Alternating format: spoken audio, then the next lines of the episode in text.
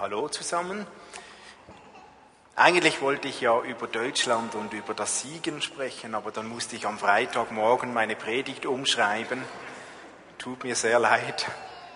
Aber ähm, dennoch geht's ja, auch hat's heute was mit Fußball zu tun. Heute ist trotzdem der Final und wir werden ja nach dem Gottesdienst gemeinsam noch Public Viewing, alle die mögen, das Fußballspiel anschauen. Nun, es ist so, das wissen wir nicht erst seit Donnerstag, gerade so an einer Europameisterschaft in der KO-Phase, da gibt's Gewinner und Verlierer.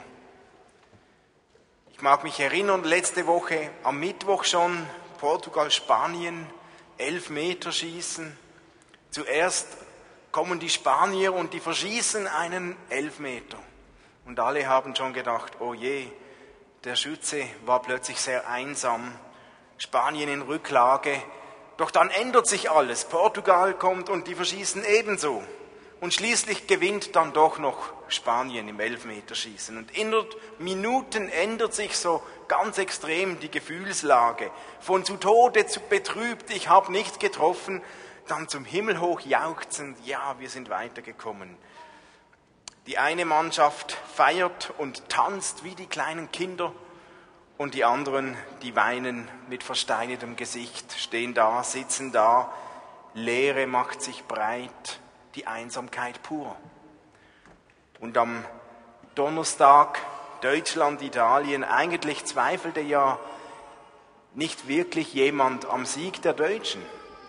Aber dann kam dieses 1-0 für Italien und Deutschland war irgendwie nicht fähig zu reagieren. Dann das 2-0 für Italien, die Niederlage für Deutschland, Frust total auf der einen Seite und Freude total bei den Italienern.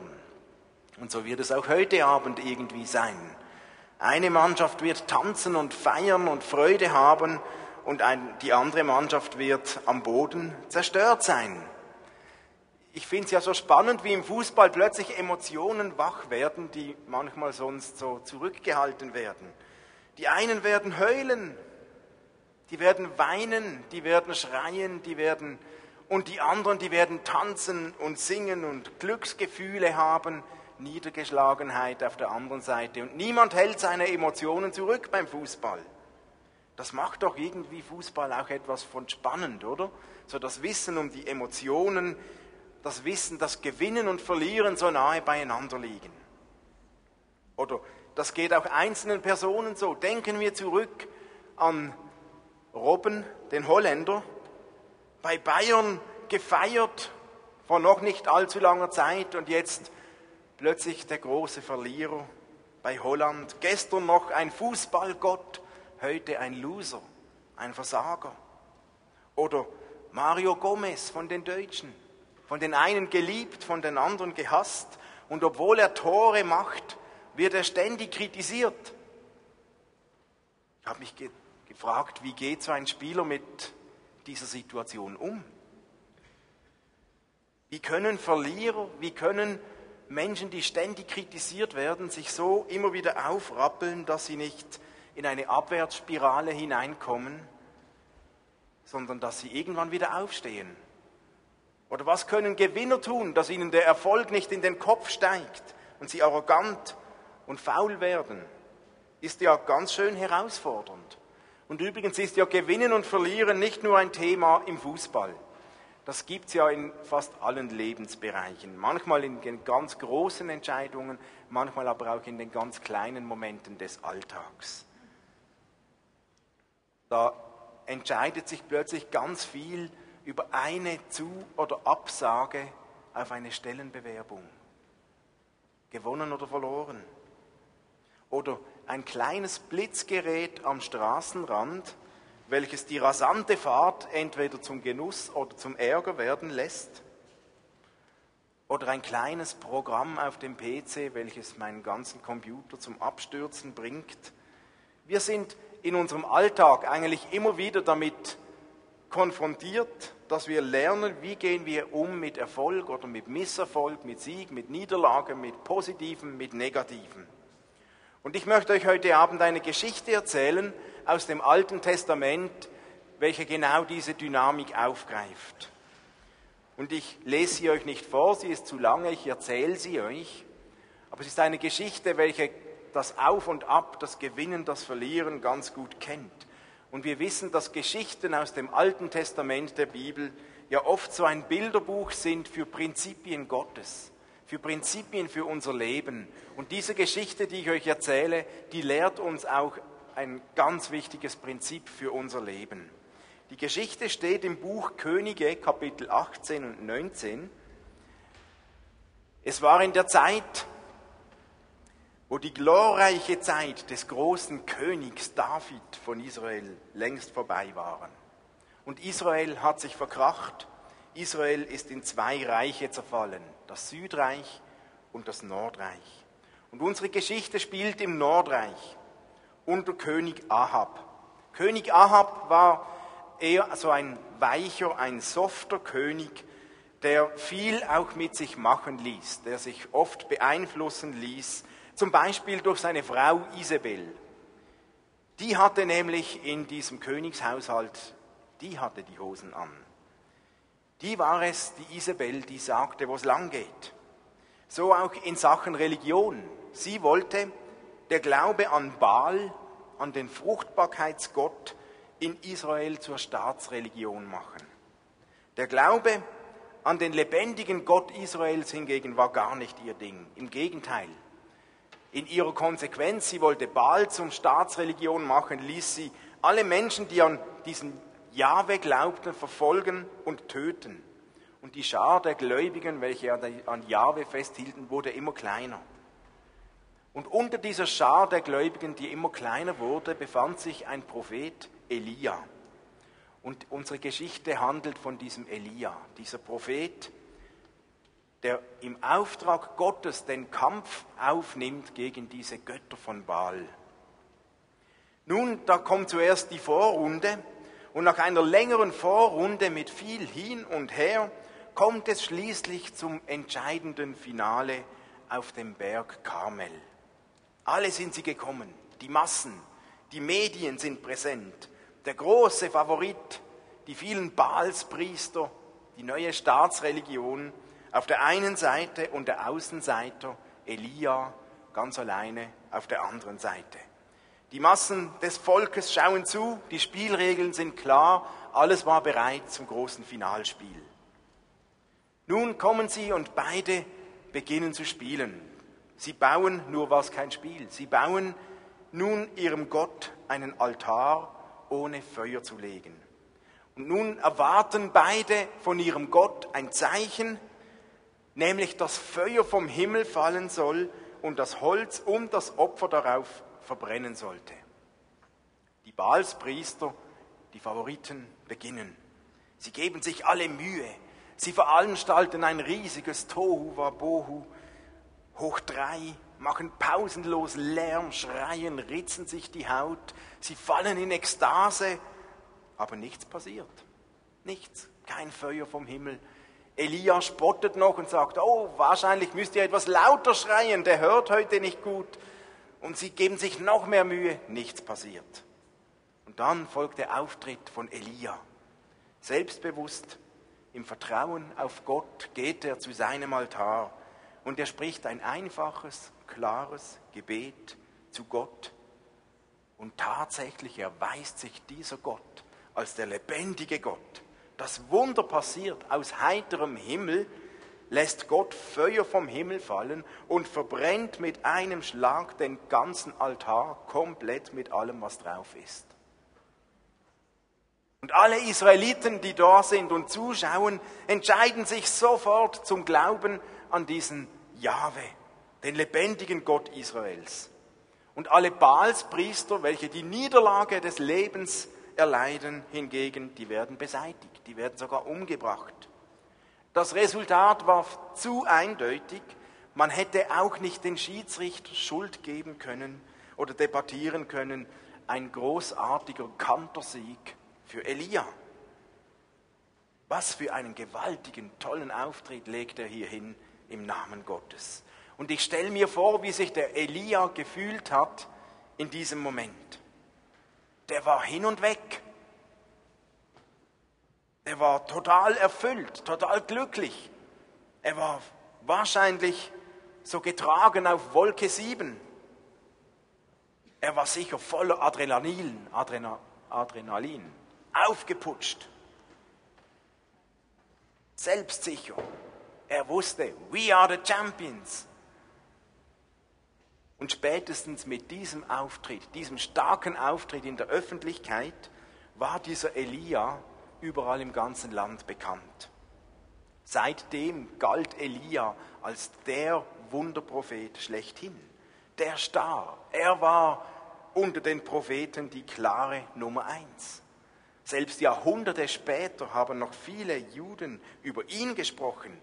Er befand sich nun auf der Hitliste, der besten Liste aller Propheten zu oberst. Das Gottesurteil auf diesem Berg Karmel, der alles entscheidende Sieg, hat ihm natürlich dazu verholfen. Und man könnte nun denken, Elia ist jetzt am Ziel seiner Träume und seiner Wünsche angelangt. Er steht nun ganz oben auf dem Treppchen, jetzt kann ihn nichts mehr aus der Bahn werfen. Er ist der Sieger, er ist der Weltmeister, er ist der Champion doch weit gefehlt. Die Geschichte geht weiter. Nun bekommt die Königin Isabel zu hören von der Geschichte. Sie bekommt das Ganze mit und sie wird wütend und lässt Elia ausrichten, die Götter sollen mich selbst töten, wenn ich nicht morgen um diese Zeit dir genau das tue, was du meinen Baalspriestern getan hast. Auf Deutsch eine Morddrohung, ein klares Todesurteil. So wie du meine Baalspriester umgebracht hast, ich werde dich morgen umbringen. Und das sitzt. Elia bekommt es auf einmal mit der Angst zu tun. Und er haut ab. Er rennt los, weg in die Wüste, an einen einsamen Ort. Elia ist völlig fertig mit sich, mit der Welt, mit seinen Nerven. So kurz vorher war er der strahlende Sieger auf dem Siegertreppchen, alle haben ihm zugejubelt und nun ist er der Verlierer. Und Elia steckt tief in einer Depression. Der kann nicht mehr, der will nicht mehr, er will nur noch sterben. Erst noch voller Selbstvertrauen, gefeierter Sieger und nun alleine gelassen, deprimierter Verlierer. Es scheint, als dass dieser Sieg auf dem Berg Karmel alleine aus Elia noch keinen gefestigten Menschen gemacht hat. Es scheint, dass der Erfolg und das Rampenlicht doch nicht die starke Basis für sein Leben danach war, nach dem Sieg. Wie ist das bei uns? Wie ist das bei den Fußballspielern heute? Ist Gomez fußballerische Karriere nun zu Ende? Ist er abgeschrieben für das Leben, nur weil er verloren hat? Oder ist Balotellis, der Torschütze von Italien, ist Balotellis Leben nun vergoldet und gerettet, nur weil er zwei Tore gemacht hat gegen Deutschland? Die entscheidende Frage ist also, wie können wir für unser Leben eine solche Reife und Stabilität hinbekommen, dass egal ob wir gewinnen oder verlieren, unser Leben nicht aus der Bahn kippt. Was gibt uns Stabilität für unser Leben nach dem Rampenlicht? Und ich glaube, wir sehen hier bei Elia, der entscheidende Faktor für diese Stabilität ist unsere Identität. Unsere Identität. Und dabei spielt Gott eine wesentliche Rolle. Wenn wir die Geschichte weiterhören von Elia, nun kommt Gott. Und Gott schaut nicht einfach zu, was Elia da macht, als er plötzlich sterben will. Nein, Gott hilft ihm ganz konkret. Zuerst schickt er Elia einen Engel, der ihn mit Nahrung versorgt. Nach seiner Erschöpfung durfte der einfach mal ausruhen. Schlafen, essen, trinken. Gott sorgt sich um das leibliche Wohl von Elia. Und es sind so die ganz einfachen Dinge, welche diesen Elia in dem Moment am Leben erhalten. Er hat zu essen, er hat zu trinken. Es bleibt aber nicht nur bei dem leiblichen Wohl, sondern Gott hat etwas ganz Wesentliches für die Seele. Und so spricht Gott zu Elia, als er dort sterben wollte, steh auf und geh zu diesem Berg Horeb, ein anderer Berg. Und dort will ich dir ganz persönlich begegnen. Und genau das macht Elia. Er macht sich auf den Weg, er wandert durch die Wüste, er wandert zu diesem Berg Horeb. Und irgendwann ist er auf diesem Berg Horeb und findet dort eine Höhle. Er geht in diese Höhle und sitzt in seine Höhle und sitzt nun dort ganz alleine in dieser dunklen Höhle, frustriert, weit ab von jeglichem Medienspektakel und er wartet. Und er hofft. Er hofft auf irgendetwas, das seiner Seele gut tut. Und dann spricht Gott zu ihm. Dann spricht Gott zu ihm. Und wir lesen und wir hören, wie Gott ihm sagt, geh heraus Komm aus deiner Höhle heraus, tritt hin auf diesen Berg, steh hin vor die Höhle und Gott wird vor dir vorbei, an, vorbeigehen. Und dann kam da zuerst ein großer, starker Wind, der die Berge zerriss und die Felsen zerbrach. Aber Gott war nicht in diesem Wind zu finden. Dann gab es ein Erdbeben, aber Gott war auch nicht in diesem Erdbeben.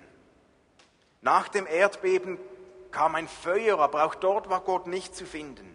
Und nach dem Feuer kam so ein leises, sanftes Säuseln des Windes. Und als Elia dieses feine, sanfte Säuseln des Windes hörte, erkannte er, jetzt da ist Gott. Und er verhüllte sein Gesicht, ging hinaus, trat in den Eingang der Höhle.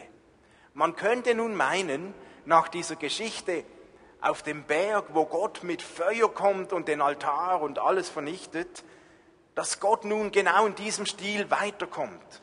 Starker Wind, Erdbeben, Feuer, da muss sich doch Gott im Element fühlen. Da müsste er doch zu finden sein. Aber Gott benutzte nicht diese Elemente. Gott war im stillen, sanften, leisen Säuseln des Windes. Dort, wo ihn Elia nicht erwartet hat. Aber dort begegnet er diesem Elia hautnah. Nicht im Rampenlicht, nicht im Spektakel, nicht in der Öffentlichkeit, sondern ganz leise, ganz persönlich, ganz still. Und das heißt nicht, dass Gott im Spektakel nicht dabei war, aber so wirklich persönlich wurde es für Elia erst dort draußen vor dieser Höhle im leisen, sanften Säuseln des Windes. Und dann in diesem Moment erfährt Elia die Gegenwart Gottes. Jetzt war nicht mehr Elia der Star gefragt oder, der Eli, oder Elia der Versager gefragt. Jetzt ging es um Elia ganz persönlich. Nicht seine Erfolge auf dem Karmel, nicht seine Depression und Niederlagen, sondern Elia als Mensch. Und Gott macht Elia keine Vorwürfe. Er fordert nichts von ihm. Er macht kein Geschäft mit ihm. Er rechnet nicht mit ihm ab, sondern er begegnet ihm ganz persönlich und fragt, was tust du hier, Elia? Was tust du hier? Geht es dir, Elia? Was läuft ab? Wovon läufst du davon? Warum bist du in dieser Höhle? Vor was fürchtest du dich? Gott geht auf Elia ein und diese Begegnung mit Gott gibt diesem Elia eine neue Sicherheit, eine neue Perspektive, eine neue Hoffnung, einen neuen Frieden in seiner Seele, in seinem Herzen, eine neue Identität. Und Elia erlebt, dass vor Gott nicht seine Leistung zählt, ob er jetzt gerade die Baalspriester besiegt hat, sondern seine Identität, seine Begegnung, seine persönliche Begegnung mit Gott. Das ist das Entscheidende. Und er erlebt, dass Gott ihn nicht wertschätzt wegen seinem Erfolg, sondern weil Gott diesen Elia einfach mag. Weil Gott an diesem Menschen einfach interessiert ist Egal, ob er jetzt gerade erfolgreich oder ob er depressiv ist. Und diese Begegnung mit Gott verändert etwas im Elia. In seinem Innern wächst eine neue Kraft, wächst eine neue Perspektive, eine neue Identität. Weil Gott zu ihm sagt, hey Elia, und ihr erinnert euch, das sind Prinzipien, ein Bilderbuch für Prinzipien auch für uns heute. Wie Gott Elia sagt, hey, egal wie gut du drauf bist, ich bin bei dir. Ich komme mit, ich helfe dir, ich stehe an deiner Seite, du bist nicht allein, weil du es wert bist, mein Freund zu sein. Und Elia bekommt in diesem Moment einen viel größeren Auftrag, als ein Finalspiel zu gewinnen. Er bekommt den Auftrag, sich in andere Menschen zu investieren, andere Menschen weiterzubringen, die Berufung Gottes in anderen Menschen freizusetzen. Und ich habe mir so gedacht, ja, andere Menschen weiterzubringen in ihrem Leben ist definitiv ein herausfordernderer Job als ein Endspiel zu gewinnen. Ein Job mit Perspektive, ein Job mit Tiefgang, andere Menschen weiterzubringen, mit Sinn. Aber vielleicht war Elia erst nach seiner Depression, erst nach seiner Niederlage überhaupt reif genug, um diese neue Aufgabe von Gott in Anspruch zu nehmen. Das ist die Geschichte von Elia damals vor knapp 3000 Jahren. Das Wechselbad der Gefühle hat der auch erlebt. Gewinnen und verlieren. Elia hat es durchgemacht. Deutschland hat es ja auch durchgemacht. Viele von uns machen das auch durch in unserem Leben. Und heute Abend wird es auch eine Mannschaft durchmachen. Und dabei stellt sich auch für uns die Frage, egal ob Sieg oder Niederlage, was gibt dir, was gibt uns eine derart starke Identität, dass unser Leben so stabil ist, dass wir gesund weiterleben können, ob wir jetzt gewinnen oder verlieren. Was hilft dir, dass ein verloren gegangenes Finanzgeschäft deine Identität nicht in Frage stellt? Was hilft dir, dass ein neues Auto dich nicht stolz macht? Was kann dir helfen, dass eine Stellenabsage nicht deine Perspektive zerstört? Was hilft dir, dass Erfolg dich nicht arrogant macht? Was hilft dir, dass deine Überforderung in der Kindererziehung dich nicht depressiv macht? Oder was hilft dir, dass dein nicht erreichter Soll-Body Mass Index dir nicht deinen Wert raubt? Und ich könnte noch ganz viele Beispiele aufzählen. Was hilft uns, unsere Identität so stark zu haben, dass ob wir gewinnen oder verlieren, wir stabil und gesund weiterleben können? Und ich glaube, diese Geschichte von diesem Elia zeigt uns die Lösung, was uns stark macht, was uns Wert gibt, was unsere Identität stärkt, was unsere Perspektiven erneuert, ist nicht der Sieg oder die Niederlage, sondern letztlich erst diese persönliche, direkte Begegnung mit Gott. Hey, da gibt es einen Gott, der lebt, auch heute. Der ist an mir, der ist an dir ganz persönlich interessiert. Und da rede ich jetzt nicht von Kirche. Ich rede auch nicht von Religion. Ich rede von einem ganz persönlichen Gott. Zwischen einem Gott und dir, zwischen einem Gott und mir.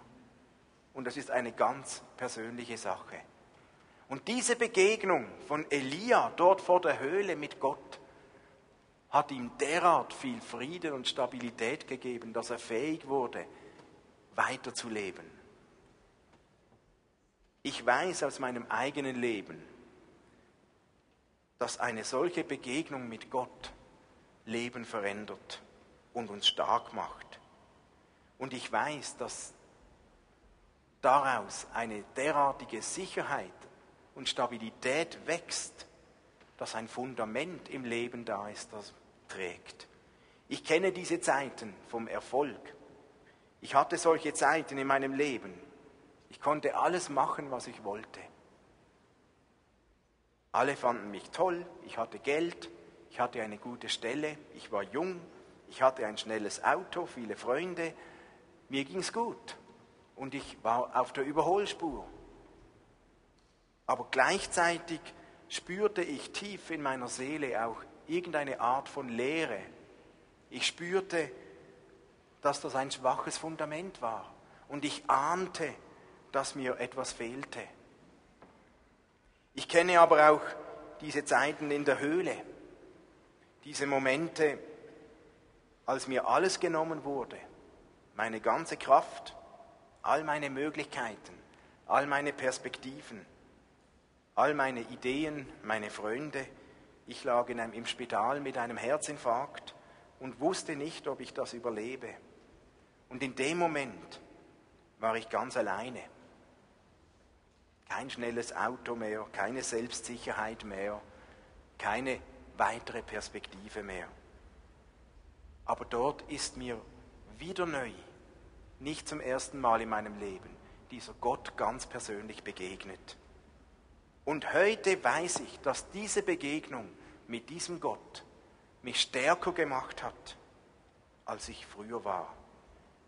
Ich habe gelernt, dass ein Gott ist, der mir Zufriedenheit gibt, der mir einen neuen Frieden schenkt in mein Leben. Ich brauche heute keine schnellen Autos, um etwas zu kompensieren, obwohl ich immer noch gerne, okay, aber ich brauche das nicht mehr, um etwas zu kompensieren. Und eine Niederlage wirft mich nicht so schnell mehr aus der Bahn. Ich bin geborgen, weil ich weiß, wo ich hingehöre. Und ich weiß auch, ein Erfolgserlebnis blendet mich nicht mehr so schnell darüber, wer ich bin und wem ich das zu verdanken habe. Weil ich habe diesen Gott getroffen, ganz persönlich. Ich habe mit diesem Gott gesprochen. Und dieser Gott redet zu mir. Dieser Gott gibt mir Perspektive. Dieser Gott verändert mich. Und das macht mich aus heute. Das gibt mir Kraft. Das gibt mir Perspektive. Ich weiß, wer ich bin, ich weiß, wohin ich gehe, weil ich diesem Gott begegnet bin. Und weil ich das erlebt habe, hatte ich so eine solche Freude, diese Geschichte von Elia zu lesen. Das ist schon in der Bibel verankert. Eine ganz persönliche Begegnung mit unserem Gott. Das ist es, was unserem Leben eine Wende geben kann und was uns hilft, eine stabile Identität zu haben. Und ich weiß nicht, wer heute Abend gewinnen wird, ob Italien oder Spanien. Wenn ich diesen jungen Menschen, Männern dort etwas empfehlen könnte, dann würde ich ihnen empfehlen, genießt den Sieg, verarbeitet die Niederlage, aber lasst nicht zu, dass dieser Sieg oder diese Niederlage alleine deine Persönlichkeit ausmacht. Lasst nicht zu, dass diese öffentlichen Momente im Rampenlicht eure Perspektiven definieren, sondern findet auf irgendeine Art und Weise den Zugang zu diesem Allmächtigen, zu diesem Gott, der die Quelle ist alles Friedens und der Perspektive und der uns so unglaublich viel Wertschätzung gibt. Ich glaube, das ist die Botschaft, die Gott heute Abend auch einigen von euch ganz persönlich sagen möchte. Weil ich glaube, dass einige von euch, wie ihr hier seid heute, gerade so als Sieger unterwegs sind. Ich glaube, einige von euch, die surfen so gerade auf der Erfolgswelle. Du fühlst dich gut, alles läuft wie am Schnürchen. Du fühlst dich stark und wohl, du bist auf der Siegerseite. Ich glaube, dass Gott dir sagen möchte, genieße es, aber vergiss nicht, wem du es zu verdanken hast und wer dahinter steckt.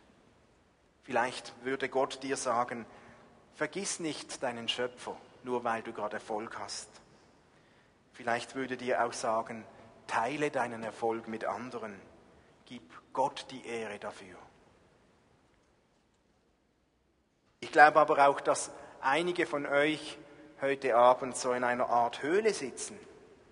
Du bist vielleicht in einer ganz anderen Lebensphase, zurückgezogen, vielleicht bist du innerlich einsam, schwach, frustriert, vielleicht versuchst du dich abzulenken, aber du weißt, dass Fragen oder Ängste in deinem Innern dich treiben, dich zerfressen und du ziehst dich innerlich zurück vor anderen, vor Gott, vielleicht vor dir selbst.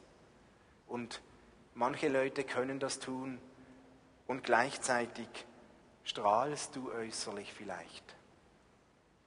Äußerlich, da machst du vielleicht den Anschein, ich bin der glücklichste Mensch der Welt. Man sieht es dir nicht an, aber vielleicht weißt du tief in dir drin, da sitzt eine Art Verzweiflung und Hilflosigkeit und Leere. Und ich glaube, dass Gott dir sagen möchte heute Abend, hey, komm heraus aus deiner Höhle, innerlich. Was ist los? Was tust du? Schütte dein Herz vor Gott aus. Du musst nichts spielen, aber lass deinen Schöpfer an dich heran. Lass zu, dass er dir helfen kann. Lass zu, dass er dir seine Wertschätzung zeigt. Lass dir neue Perspektive geben, neue Hoffnung geben, neue Kraft geben durch eine persönliche Begegnung mit diesem Gott. Gott selbst sagt einmal in der Bibel, ich stehe vor der Tür und klopfe an. Und wenn jemand meine Stimme hört und die Tür seines Herzens öffnet, dann komme ich herein und werde mit ihm Gemeinschaft haben. Und ich möchte gern einen Moment still sein und gebe dir die Aufgabe, dich innerlich still zu fragen, hörst du eine Art Klopfen in deinem Herzen? Klopft Gott an deine Herzenstür im Moment? Ist möglich, diesen Gott zu begegnen. Lasst uns einen Moment still sein und frage dich, frage Gott, Gott, meinst du mich? Klopfst du an mein Herz?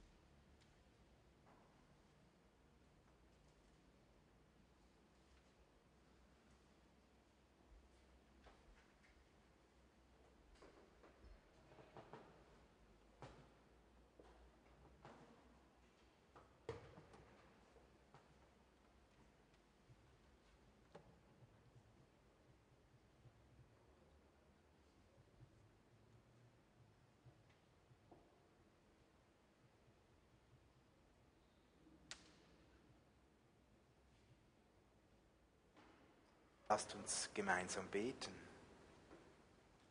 Jesus, ich danke dir, dass du ein Gott bist, der lebt. Und danke, dass du dich nicht nur im Feuer und im Erdbeben zeigst, sondern im tiefen, leisen, sanften Säuseln um unser Herz. Und ich danke dir, dass du jetzt da bist. Und ich danke, dass du bei uns anklopfst an unser Herzen. Ich danke dir, Jesus, dass ich dein Klopfen immer wieder hören darf und ich brauche es immer wieder. Und ich bitte dich, begegne uns. Zeig uns, lass uns spüren, lass uns erleben, dass du da bist und ganz persönlich an uns interessiert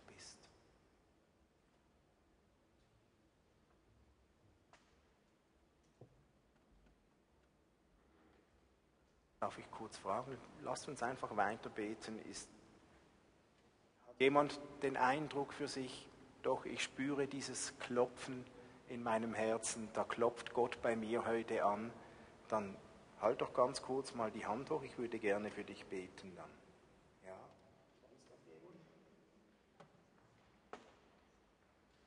Okay. Jesus, ich bitte dich, dass du jetzt kommst. Uns zeigst, nimm uns in deine Nähe und sprich zu unserem Herzen. Sprich zu unserem Herzen und zeige uns deine Wertschätzung. Gib uns neue Perspektive. Gib uns neue Hoffnung. Begegne uns. Danke, dass du ein Gott bist, der Menschen berührt, auch heute noch. Und wir wollen unsere Tür des Herzens öffnen. Sagen, komm Jesus, begegne uns, zeig uns dir, zeig uns dich. Wir wollen dich einladen, mit dir weiter unterwegs zu sein. Danke, dass du jetzt da bist. So, segne uns und begegne uns weiter in diesen Liedern, die wir dir singen möchten. Danke, dass du da bist. Amen.